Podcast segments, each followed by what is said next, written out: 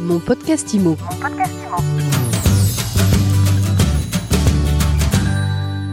Bonjour à tous et bienvenue dans ce nouvel épisode de mon podcast IMO en live du congrès de l'AFNAIM. On est au Carrousel du Louvre et j'ai le plaisir de recevoir Jonathan Le Coron Clady. Bonjour. Bonjour Ariane.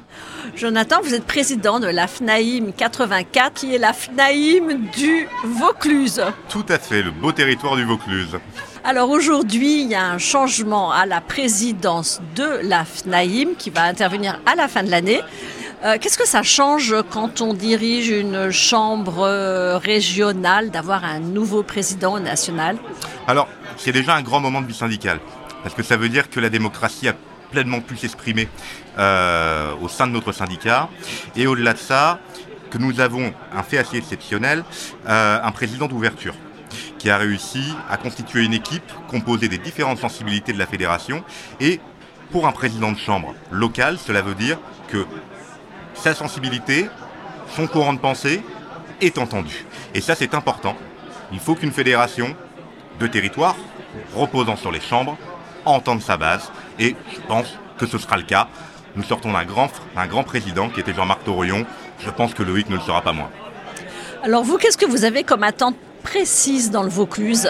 Alors, dans le Vaucluse, nous sommes confrontés, comme partout ailleurs sur le territoire, aux enjeux de la loi climat et résilience. Nous avons 37,4% de logements considérés comme des passoires thermiques, à tort ou à raison, E, F et G. À horizon 2034, c'est bien ce qu'on sortit du parc locatif privé.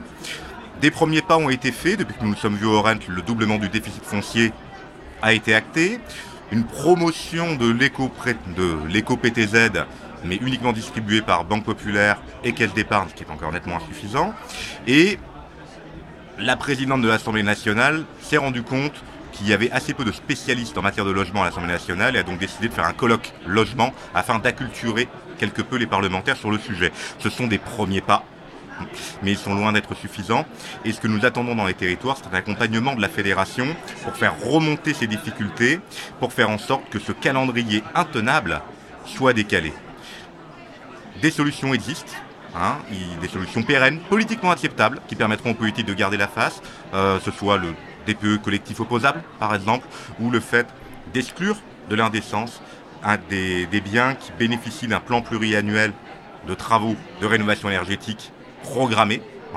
Après, il faut que le gouvernement les entende, il faut qu'ils écoutent les remontées du terrain, que ça infuse à la fédération et que la fédération les restitue pour que le politique puisse prendre ses responsabilités.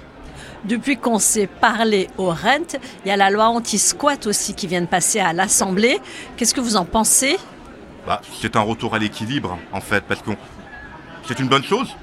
Hein, effectivement, euh, ce- nous soutenons cette mesure, qui est Qui une mesure, de- durcit donc les sanctions pour les squatteurs. mais qui les met au même niveau que les sanctions qui étaient encourues par les propriétaires. Donc, en fait, c'est une un système de, de justesse, c'est une justice sociale qui est, qui est rétablie aujourd'hui.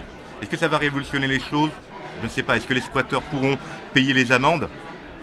Je ne sais pas. Mais au moins, ça rétablit une égalité de droit qui doit être à la norme. Qu'est-ce que vous attendez de plus du gouvernement cette fois-ci? Alors, au niveau du gouvernement, nous avons un ministre du Logement qui écoute.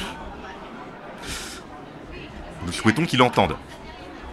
Et il sera là demain. Et je pense qu'il va avoir une nouvelle équipe face à lui qui va lui amener une nouvelle vision, euh, une équipe plurielle composée de différents talents venant de différents territoires et qu'il va enfin pouvoir entendre ce que les territoires peuvent lui apporter. Car on n'est pas là pour, euh, pour dire euh, non, ça ne nous va pas, il faut, faire, il faut faire différemment. On est là pour apporter des solutions, pour être force de proposition pour le politique, pour lui permettre de tenir ses engagements face à la nation, face à l'Europe et in fine face aux citoyens que nous sommes tous. Donc on amène des solutions, elles sont sur la table, il peut les étudier et derrière on sera nous tiers de confiance avec lui sur le terrain, au niveau des territoires, pour les mettre en œuvre. S'il y a une mesure que vous souhaiteriez pousser? On a parlé que hum, il y a- il y a quelque temps que le Sénat avait éventuellement revu le mode de calcul des plus-values. Il y a peut-être quelque chose à faire. On est sur un marché qui manque de fluidité aujourd'hui, euh, sur un marché où on manque de construction neuve. Euh, il y a donc peut-être une rétention de l'offre qui est faite artificiellement du fait d'une fiscalité sur les plus-values qui a été révisée il y a quelques années. Peut-être qu'un retour à ce qui se faisait avant serait de nature à refluidifier le marché. Ça n'est qu'un avis, ça n'est que mon humble avis d'homme des petits territoires.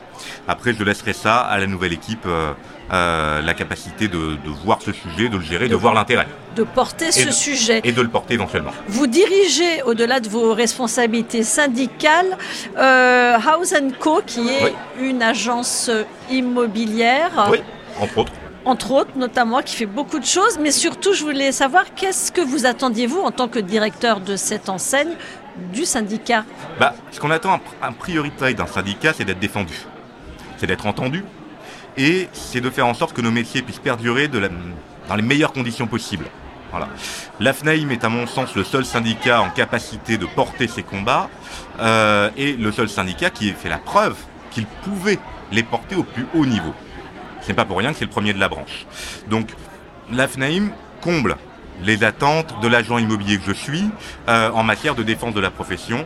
On l'a vu avec les interventions de Jean-Marc Torillon, notamment sur la reconnaissance des titres, et plus récemment sur la matérialisation de cette reconnaissance via Vesta 2. Il est important d'afficher Vesta 2. Il est impo- Nous l'affichons chez Osenco fièrement. Il est important de l'afficher euh, car dans un contexte de disruption du marché, où la loi Hoguet pourrait être attaquée, il faut plus que jamais afficher notre professionnalisme et notre appartenance à une profession réglementée pour faire en sorte que demain, nous ne soyons pas nous aussi ubérisés. Eh ben, ce sera le mot de la fin. Merci beaucoup, Jonathan Lecoron-Clady, président FNAIM Vaucluse, FNAIM 84. Merci beaucoup Ariane. Et je vous dis à très vite pour un nouvel épisode de mon podcast IMO à écouter tous les jours sur MySuite IMO et sur toutes les plateformes. Mon podcast IMO. Mon podcast Imo.